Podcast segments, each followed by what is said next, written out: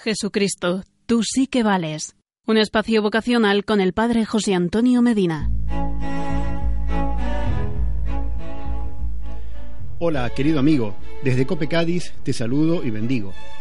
El Concilio Vaticano II afirma respecto a la relación del obispo con los presbíteros que el obispo debe considerarlos como hermanos y amigos y a partir de esta afirmación conciliar, el Papa Juan Pablo II señalaba que esto se puede decir, por analogía, de cuánto se preparan al sacerdocio, o sea, los seminaristas. La hermandad y la amistad se gesta mediante actividades en común, convivencias, gestos espontáneos, pequeños detalles de aprecio, confianza y cariño, conocimiento recíproco, etc. Mi experiencia de seminarista y ahora trabajando en un seminario me ha hecho ver que los obispos se esfuerzan, a pesar de su tiempo limitado, por compartir y mucho con los seminaristas. ¿De qué manera? Compartiendo encuentros deportivos, rezando con ellos, haciendo retiros y misionando juntos. Ciertamente que todos los seminaristas no tienen esa oportunidad, ni todos los obispos tienen ese gesto con sus seminaristas.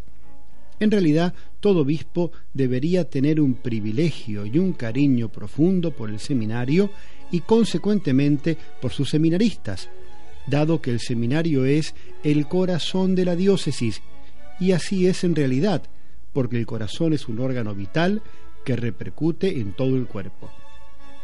Juan Pablo II recordaba también dos cosas fundamentales a los obispos en referencia a sus seminaristas, el deber de visitarlos constantemente y en cierto modo el estar con ellos en el seminario.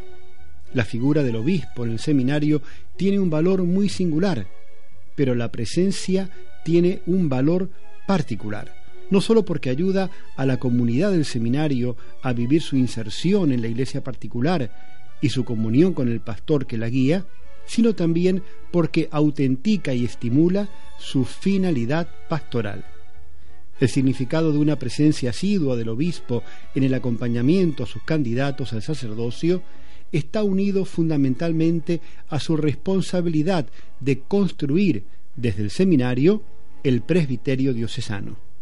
Mencionamos las actitudes del obispo para con los seminaristas, Ahora les menciono solamente dos actitudes del seminarista ante el obispo.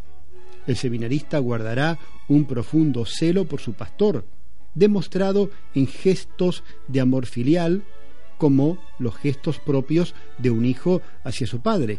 El seminarista debe abrirse espontáneamente al propio obispo y puede de ese modo comenzar a experimentar la relación con él como la relación del hijo con la figura del padre que sabe, puede y quiere ayudarle a realizar la propia vocación.